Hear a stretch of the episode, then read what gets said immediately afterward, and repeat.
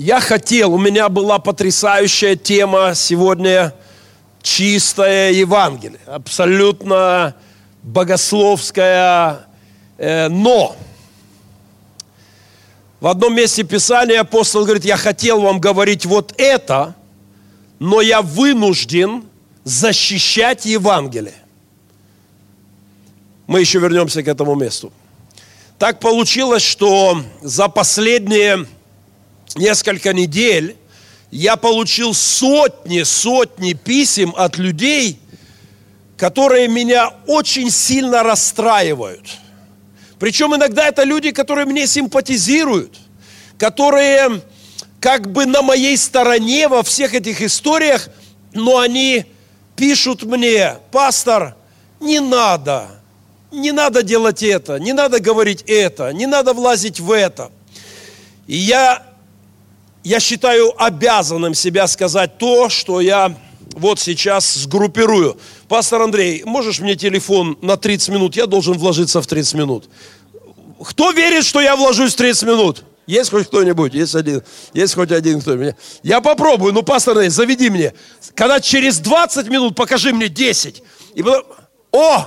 Я ж слепой, я не вижу там. Все спло... 29.50. Все, вижу. Поехали.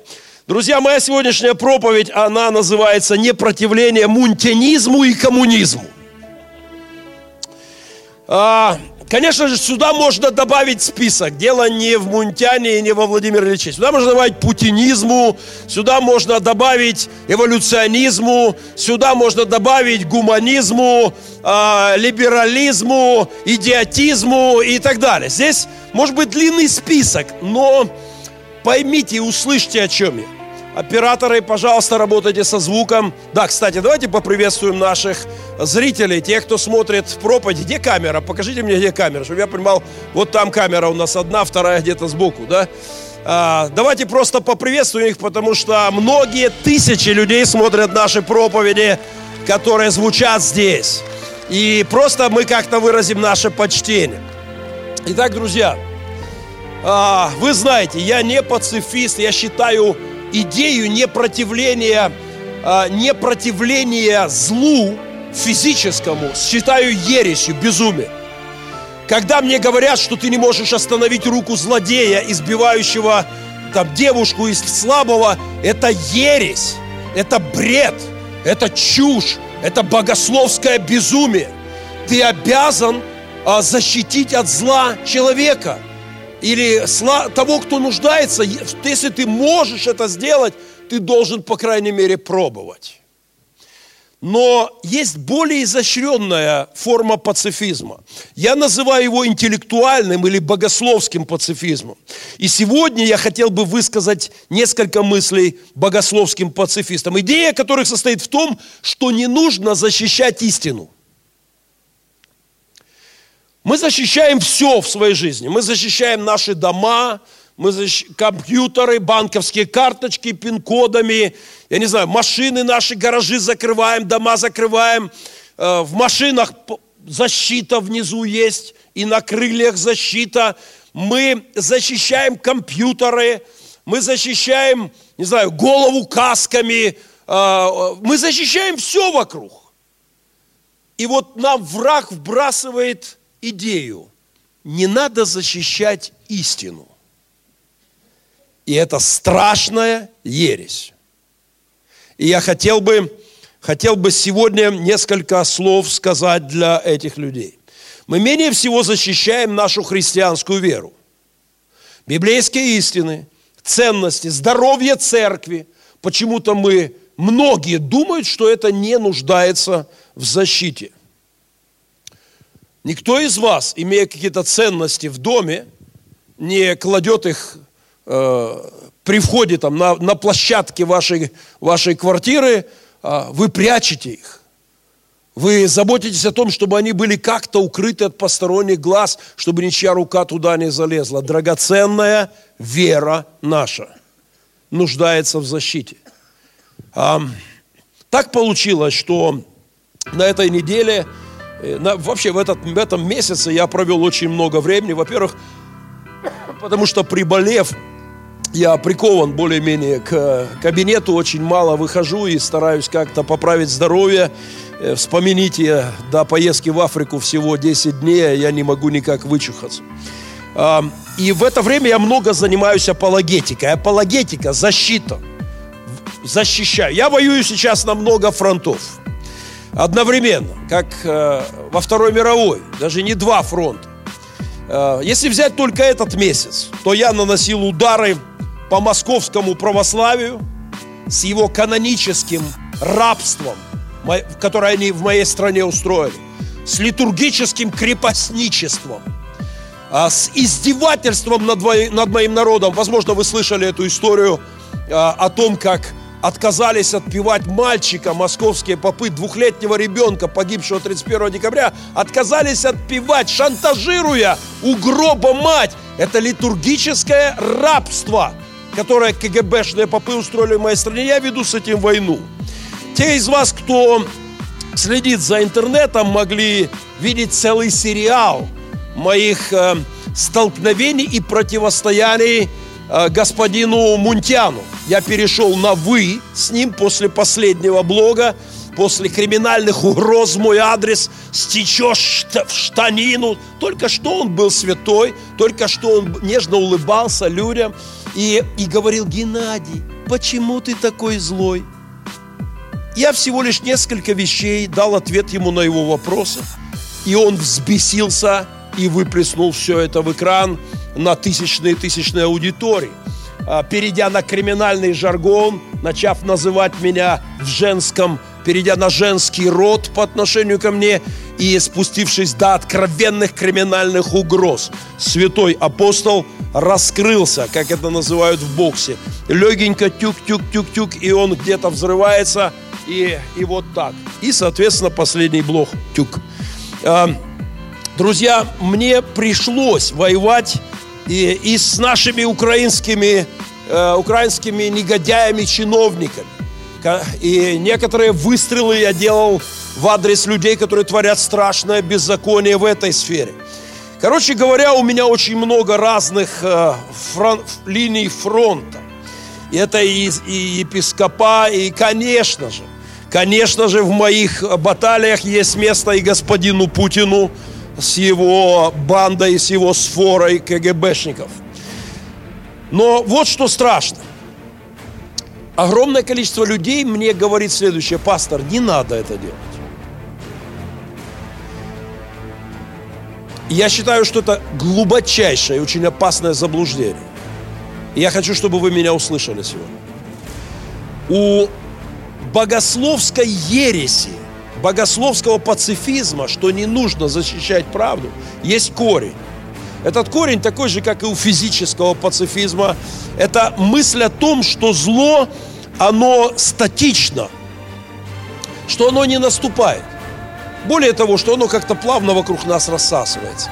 Это абсолютная неправда. Зло не боится света. Оно атакует свет. Зло, если мы помним с вами вот эту книгу, зло распяло на кресте Сына Божьего. Зло агрессивно по своей природе. Идея о том, что нам не нужно ему противостоять, а, что нам не нужна эта битва, это сражение против демонических идей, вещей или поступков, это ужасная идея. Давайте вспомним, что даже после воскрешения Сына Божьего зло не разбежалось оно продолжает э, в этом мире присутствовать, оно агрессивно и оно наступательно, оно атакует правду. Да, свет во тьме светит. Да, тьма не объяла его, но нигде не сказано, что тьма разбежалась. Истина не нуждается в защите. Слышал я от многих пасторов, епископов, и это так духовно звучит. Но есть одна маленькая проблема – это брехня.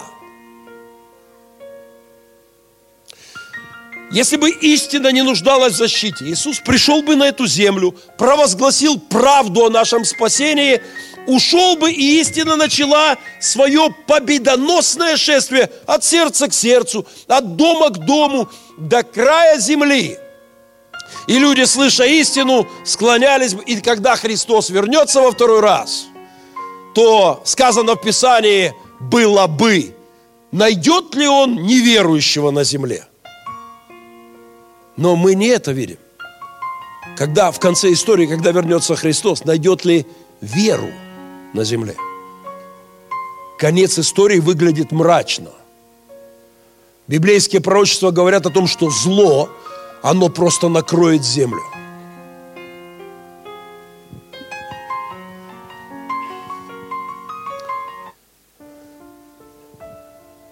Я как-то рассказывал в одной из проповедей – приводил пример. Нобелевскую премию дали ученому, который на социологу, по-моему, который на фоне рынка поддержанных автомобилей доказал удивительную вещь. Э, лимоны – это плохие, более плохого качества автомобили, на поддержанные автомобили. Персики в его концепции – это поддержанные автомобили, но лучшего качества. И вот что он показывает. Я не буду читать вам его лекцию, да, но вот что он доказывает, что при общих равных условиях в нашем мире, где испорчен человек, плохие автомобили будут вытеснять хорошие. Еще раз. Ну, в общем-то, это, э, что тут Нобелевская премия? Возьмите Украину. У нас плохие автомобили вытесняют хорошие. У нас плохие автомобили, которыми заполнена страна, а хорошие автомобили мы сюда не можем ввести из-за чего? Из-за испорченности этого мира, из-за коррупции, из-за бандитизма чиновников, из-за лоб, лоббистов. Они нам все Горбатого лепят. Ушастого и Горбатова. Они нам все рассказывают об удивительных перспективах украинской а, автомобильной промышленности. Я говорю, прекратите лупи, нам лепить Горбатова, вот того запорожца. Я проклял на этой неделе всю нашу автомобильную промышленность. Нам пора признать, что мы не можем делать автомобили. И заняться чем-то другим. Хотя бы песни петь украинские в конце концов. И то будет лучше. Есть что-то, что у нас получается, как у наций. Давайте развивать это. Прекратите издеваться над людьми. Но плохими автомобилями – Завалена наша страна почему? Потому что мир зол. Чиновники негодяи, коррупция в правительстве, интересы огромного количества людей мешают хорошим европейским машинам в четыре раза дешевле и лучше вкатиться в нашу страну.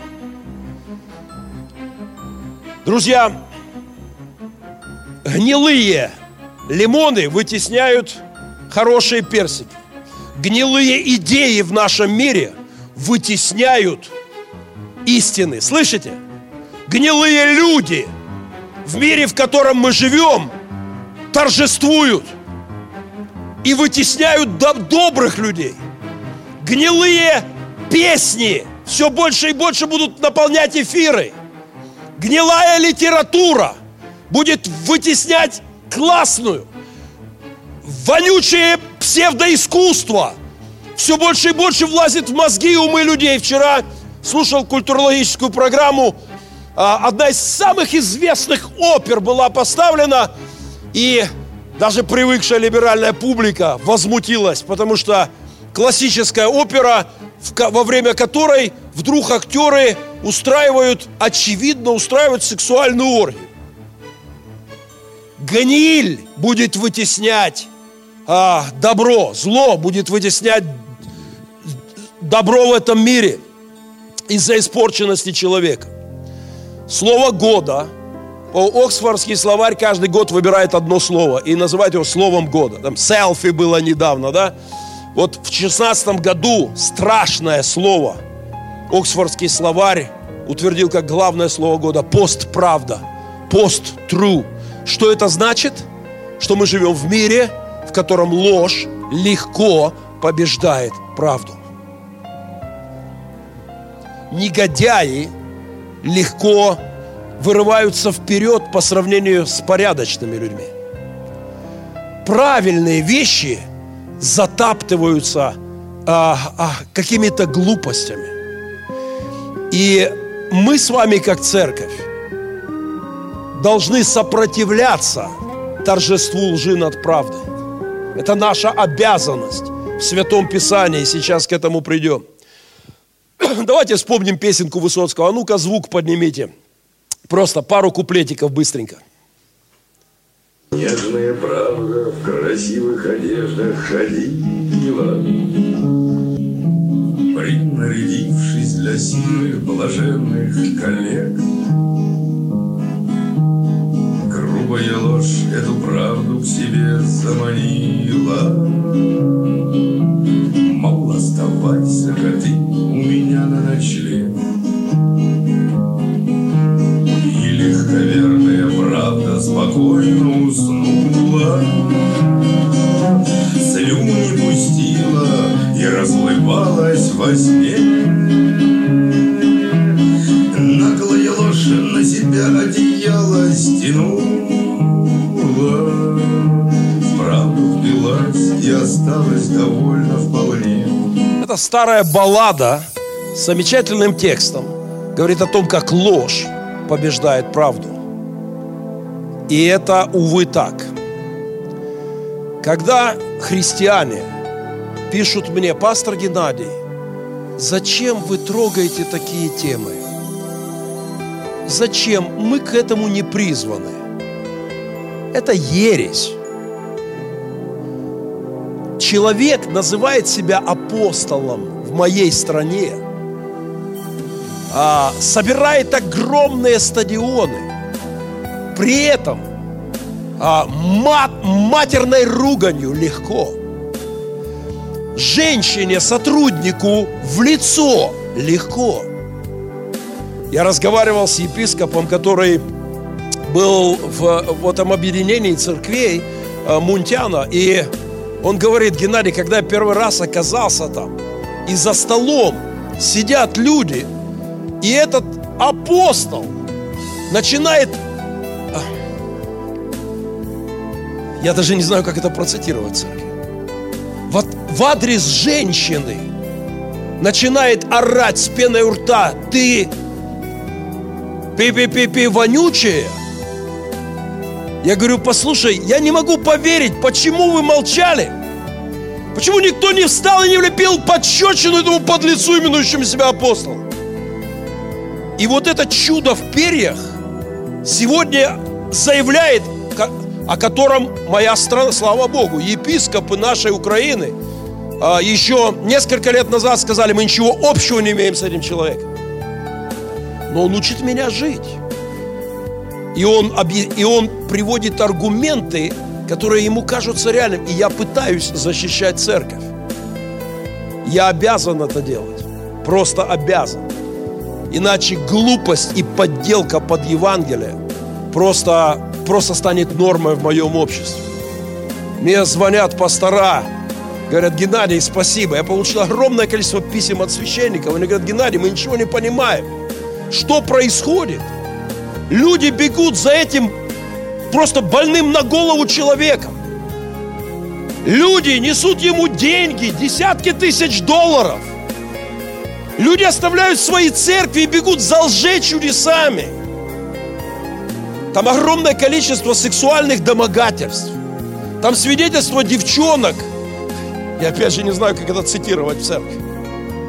Которые рассказывают такое. И об этом говорят его окружение. Ребята, которые были с ним рядом, говорят, пастор, это все правда. И мне пишут христиане, не трожьте, не надо, молчите. Это ересь. Любимые мои, хотя я и о- очень хотел написать вам о нашем общем с вами спасении, у меня была сегодня проповедь другого рода, я планировал. Я все же счел необходимым написать вам письмо, которое бы побуждало вас сражаться за веру. Слышите? Павел говорит, я хотел вам, хотя я хотел написать вам нечто о нашем спасении, что-то важное, богословское, но я вынужден, я необходимым считаю вдохновить вас сражаться за веру. Война церкви – это не просто молитва и служение. Церковь ведет воинствование, но это не только молитвы. Это битва интеллектуалов, это противостояние парадигм. Наше оружие – это наши слова, это наша позиция, это наше внятное, четкое мнение по тем или иным вопросам. Это война. Некоторые христиане думают, что наши молитвы, вот, вот, вот это не наша битва сейчас. Слышите? Сейчас мы не на сражении. А наше воскресное служение, наши совместные молитвы – это не молитвы сражения. Мы вернулись с боев. В течение недели мы были на передовой. И мы вернулись в церковь, как на нашу такую базу, знаете, военная база в тылу где-нибудь. А, она охраняется, нам здесь хорошо, мы поклоняемся Богу, мы молимся. Но это не наша битва. А, молитвы, есть такие молитвы, которые я для себя называю молитвы внутреннего потребления. И некоторые люди думают, что этими молитвами ограничивается наше духовное сражение. Это абсолютно непонимание реалий. Знаете, мне нравятся молитвы моих малышей перед едой. Господь, благослови папочку, благослови мамочку, и чтобы, вот это мне особенно умиляет, и чтобы все было хорошо. Э, и чтобы все было хорошо. Это прекрасно, это чудесно, это замечательно. Но это молитва внутреннего потребления. К моему великому, я сейчас кого-то обижу, но послушайте. Есть немало христиан, кто никогда в жизни не сражался с молитвой. Есть немало христиан, чьи молитвы были в жизни только молитвами внутреннего потребления. Господь, благослови меня, благослови жену, благослови детей, благослови друзей. Встал и пошел. Битвы нет. Это не молитва сражения. Молитва, молитва внутренняя, это это, это как стрельбище в тылу на полигоне. То есть это такие тренировочные, это, я не знаю, это разбирание Калашникова духовного на тест где-нибудь в тылу. То есть это не сражение. Молитва Мартина Лютера, когда завтра на кону его жизнь – все, что ему надо сказать, я отрекаюсь. И он молится всю ночь. И завтра ему надо сказать, моя позиция все равно остается прежней. И, вас, и вероятнее всего заплатить за это жизнью. Вот это молитва сражения. Это молитва вместе с позицией. Это молитва вместе с внятной духовной э, атакой, если хотите, это молитва с битвой. Мартин Лютер Кинг. У него были не просто молитвы. Сколько там? 16 покушений на его жизнь. И в конце концов его убили. Его молитвы не были просто, просто тыловыми. Он не просто молился, он сражался со страшной идеей того, что люди со, с черным цветом кожи – это люди второго сорта – и это было бешеное сражение. И столько ненависти, проклятий, зла. Но он выиграл это сражение, заплатив за это жизнью. Апостолы не просто молились. Они за Евангелие, защищая Евангелие, проповедуя Евангелие, противостоя демоническим идеям, они, они платили жизнью.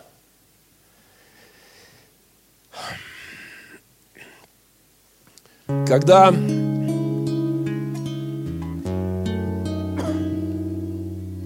Когда я просто молюсь, поклоняюсь Богу дома, это правильно, нормально. Но когда я молюсь и слышу от Бога необходимость проклясть, проклять коммунистическую смоковницу, вот я выхожу в бой. Потому что даже здесь, в нашей с вами церкви, прихожане ерзают. Даже здесь, в моей церкви, в которой я пастор, многие сильно раздражаются. И благослови вас Господь, чтобы наконец-то остатки демонов коммунистических покинули ваши души. Когда я говорю, когда я не просто молюсь, а говорю о безумии, о сатанизме московской патриархии, даже в протестантских церквях нервничают люди. Потому что многие вещи, они, они имеют над ними власть. война интеллектуалов идет, как в Америке говорят, 24-7, да, 24-7. 24 часа, 7 дней в неделю. А, вчера я переписывался и начал читать книгу профессора Владислава Бочинина. Это наш брат во Христе, профессор-социолог, огромное количество книг, научных работ, потрясающий дух э, евангельского служи, служения. Я просто не могу, я, меня захва, захватывает. И вот, вот несколько фраз. Он написал книгу «Мистерия гуманитарной аномии». Это тайна беззакония, мистерия аномия беззакония. Тайна гуманитарного беззакония. Мир, демонические идеи атакуют этот мир – они распространяются в этом мире. И он говорит о духовной войне интеллектуалов. А, говорит невероятно важные вещи, очень быстро, несколько, несколько цитат. Мировая интеллектуальная история, разворачивающаяся по законам этой драмы, выглядит как непрерывная духовная война сил Божьего порядка с натиском аномии, беззакония. Гуманитарное сознание – наша позиция, наши идеи, наши мысли, вовлеченная в нее, оставила множество подробных свидетельств своих побед и поражений. Знаки этой духовной войны присутствуют на страницах священных книг, философских, художественных и документальных текстов. Если кто-то думает, что христианин, протестант – это пацифист-непротивленец – в жизненный мир которого можно безапелляционно вторгаться, топча значимые для него смыслы и расшвыривая дорогие ему ценности, тот рискует встретить нешуточное сопротивление. Он же, вероятно, удивится следующим словам апостола Павла из послания к Ефесянам. «Братья мои, укрепляйтесь могуществом силы Его, облекитесь во все оружие Божье, чтобы вам противостоять против козней дьявольских». И дальше этот список великолепный божественного оружия – Апостол говорит о христианине не как о слабосильном, мягкотелом существе, пишет, пишет профессор, но как о неустрашимом воине, вооруженным мечом, щитом, шлемом и готовым сражаться с самым страшным из всех врагов, дьяволом, со всей его бесовской армадой. Павел призывает христианина не просто на военную службу, а на войну. И эта война совершенно особая – она направлена не против людей, не против их плоти и крови. Она носит духовный характер. Это война света Божьей истины, духа правды против тьмы, лжи, низости, грязи века сего, против нечестивых духов злобы, наглости, коварства, подлости, насилия. Идет война – которую мы не ощущаем. Эта война идет через все, через СМИ, через культуру, а, через музыку. Эта война идет через людей вокруг нас, которые наполнены демоническими парадигмами, через разрушение стандартов. И мы не можем молчать. И когда кто-то, называя себя апостолом, наносит удар женщине, служителю, своему сотруднику, мы не имеем права молчать. Но мне христиане пытаются заткнуть глотку. Как говорила моя бабушка, дудки с два. Я обязан, я обязан возвышать голос против этого. 1 Петра 3,15. Господа Бога светите в сердцах ваших, будьте всегда готовы всякому требующему вас отчета в вашем уповании дать ответ с кротостью и благоговением. Мистер Мунтян записал блог Геннадий, почему ты такой злой? Писание обязывает меня ответить с кротостью и благоговением. И, Евгений Николаевич, скажи, я же с кротостью ответил. Я же держал себя в руках, правда? Очень красиво и с улыбочкой. А в конце когда это криминальное, аморальное существо начало еще и перешло на угрозы и, и так далее, я даже перешел на «вы», ну, чтобы не сорваться, чтобы сохранить кротость и благоговение. Что страшнее мунтинизма и коммунизма и путинизма? Это пофигизм, друзья. На этой справке написано медицинская карта, история наблюдения, клинический диагноз, пофигизм. Печать как-нибудь самой рассосется. Лечащий врач Нирванкин, ОМ.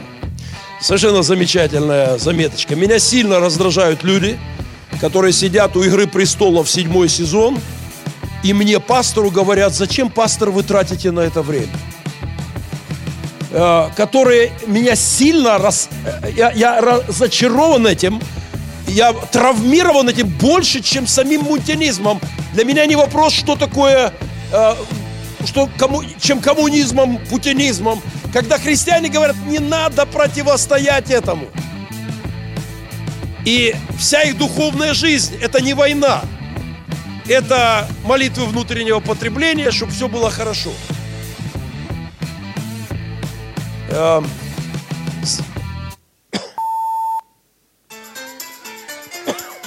пофигизм становится очень модной философией. Э, очень популярной философией. И я сильно, сильно расстроен тем, что все больше христиан охвачено этим. Это торжество зла над добром. В конце, в конце истории мира в церквях будет полным-полно пофигизма. Его уже слишком много.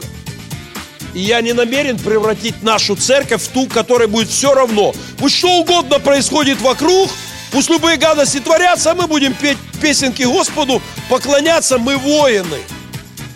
Мы на войне. Идет бойня, по сравнению с которой даже Широкинская трагедия это, это маленький фрагмент. И Широкинская трагедия – это результат этой интеллектуальной бойни, духовного поражения – Христиане похожи на вот этого ленивого кота. Ему не грозит опасность. И у него все классно, поехали. А ну дайте кота. Не знаю, будет видно вам кота.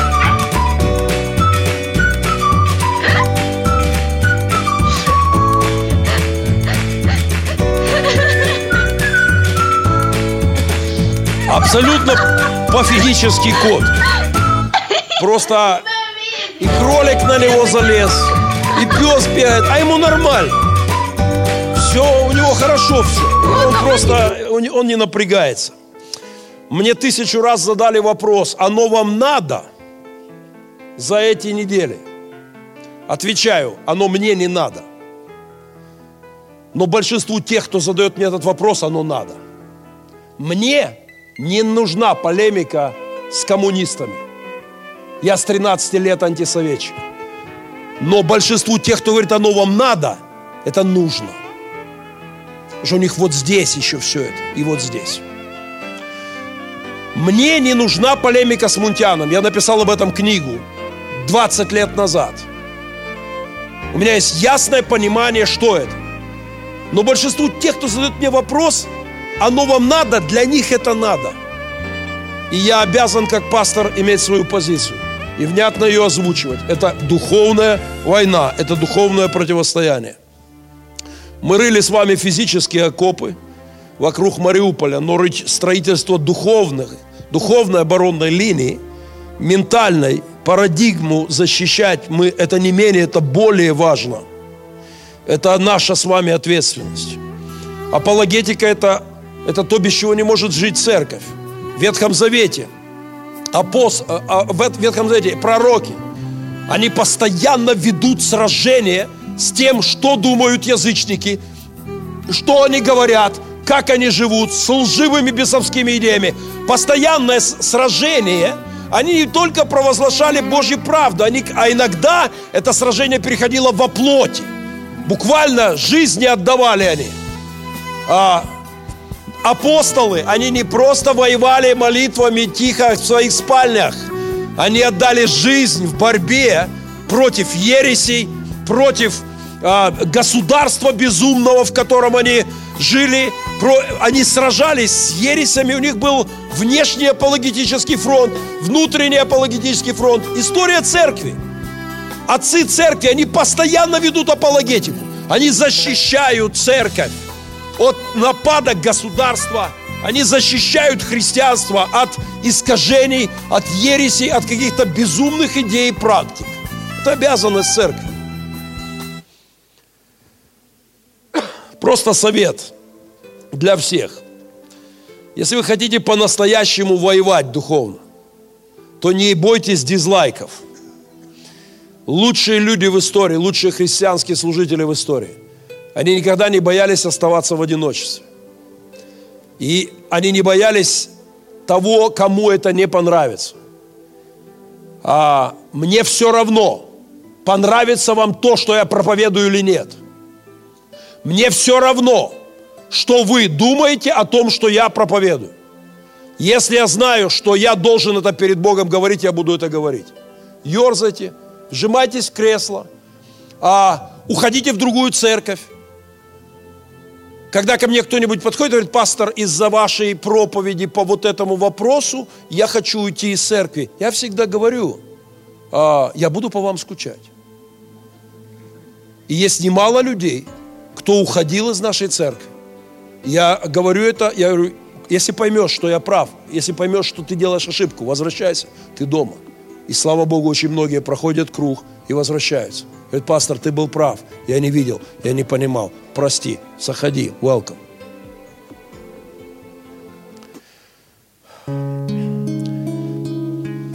Не сейчас. На шлем спасения сегодня нужна еще и широкополая шляпа. Потому что, знаете, за последний месяц в мой адрес было вылито столько гадости на мою голову что я думаю, что мне на шлем спасения надо еще какие-нибудь такие вот, спал, как это, с полами называется, да, шляпа, с широкими полами. Сегодня, сегодня люди легко оскорбляют друг друга. Знаете, раньше было сложно, потому что перчатку получить физиономию и вызов на дуэль там, на шпагах, на пистолетах, как-то люди аккуратнее были со словами. Сегодня, благодаря медийной структуре мира, Люди оскорбляют тебя легко. Если бы вы только могли представить, сколько тысяч оскорблений я получил вот, вот с 1 января только. Тысяч оскорблений, унижений, угроз. А, но Бог дал мне не только шлем спасения. Оно, оно стекает меня, не касаясь. Потому что я знаю, в кого я уверовал. Я знаю, кому я служу. И я знаю, я знаю, что я говорю и когда и о чем. А, просто несколько мест в Писании. Оружие воинствования нашего не плотские, но сильные Богом на разрушение твердынь. Нашим оружием мы не спровергаем что? Замыслы, парадигмы. Мы разрушаем, сносим, уничтожаем, греческий перевод, парадигмы. Разные глупости в головах людей – Оружие, которым мы сражаемся, оно опровергает людские возражения. Другой перевод. Филиппийцам 1.7. Как и должно мне помышлять о всех вас, потому что я имею вас в сердце, в узах моих, при защищении и утверждении благовествования. Это обязанность служителей защищать Евангелие. Защищать. В нашем городе 20 а, лет назад появилась нечто, назвавшее себя пастором. 20 лет он насиловал людей в Мариуполе. Несовершеннолетних. Есть 70 с чем-то часов видео, которое сняла СБУ. И он объяснял людям, что он Божий человек. Слава Богу, церковь в Мариуполе, а, как только это все начало происходить, 20 лет назад, церковь собралась, пасторы, епископы приняли решение, заявление в прокуратуру отнесла церковь и сказала, остановите негодяя. Но зло в этом мире побеждает. И 20 лет они не могли его посадить. И даже сегодня, если вы пойдете, он умер в тюрьме в прошлом году. А, но даже если сегодня вы пойдете в ту группу, они будут рассказывать вам, что он святой человек. Мы не имеем права молчать, когда видим зло. Когда видим беззаконие, мы должны вести апологетику, защиту Евангелия. А... Вот этот блог, один из последних моих блогов. Только на этом сайте прочитало 66,5 тысяч человек. 66,5 тысяч человек. 2660 перепубликовали этот блог на своих страничках. И это только в одном месте, есть другие места, где я его выкладывал. Это значит, что мое мнение о том, что творят попы КГБшники, услышали, может быть, 100, может быть, 200, может быть, 300 тысяч человек. Просто, просто я хочу, чтобы вы понимали, для меня это сражение. С первого, с начала года миллион минут, 395 тысяч, 758 э, минут кто-то смотрел э, мои блоги. Миллион, кстати, за ночь выросла цифра на, сегодня я спал, 60 тысяч минут еще увеличилась за ночь. То есть пока я спал, я 60 тысяч минут проповедовал. Я говорил то, что я думаю об этом, об этом, об этом или об этом. Об украинских негодяях-чиновниках, о путинской своре, о беспределе Мунтяна, э, о, о каких-то гадостях, которые делают наши коррупционеры. Я спал, но мои блоги проповедовали дальше. За ночь на 60 тысяч увеличилось. Э,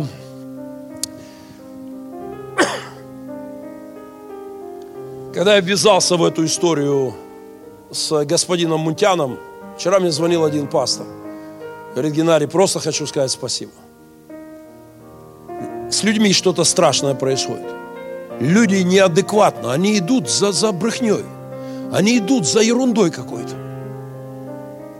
Я чувствовал боль в сердце этого пастора. Я знаю, он, он хороший служитель. Но люди идут за аферистом – за аферистом, за аморальным типом. Более того, когда я начал говорить со служителями об этом, со служителями нашей деноминации, я оказался в меньшинстве. Когда много лет назад я возвысил голос против вот этого э, идиотизма, мой епископ, Евгений Федорович не даст соврать, и мои друзья – и, не, не Евгений Федорович. Не, не, ну Евгений Федорович. Но мои братья говорили, Геннадий, да ну что ты, да ты не прав. И я был в меньшинстве. Я говорил, вы делаете огромную ошибку.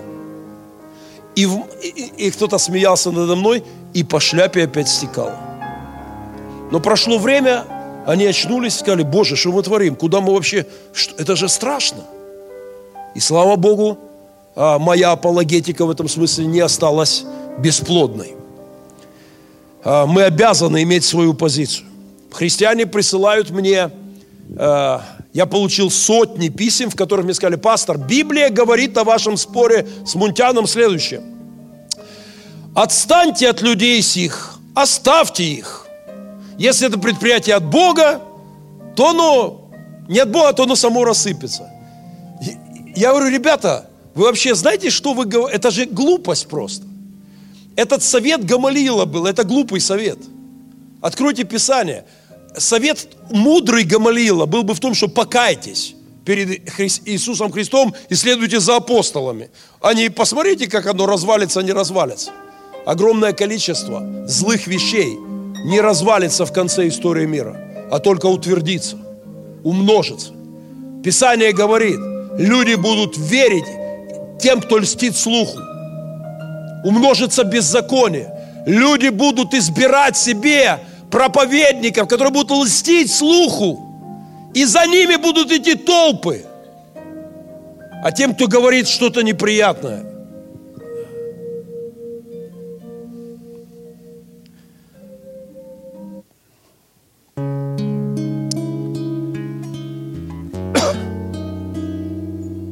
Когда она закончилась? А что она не пищит?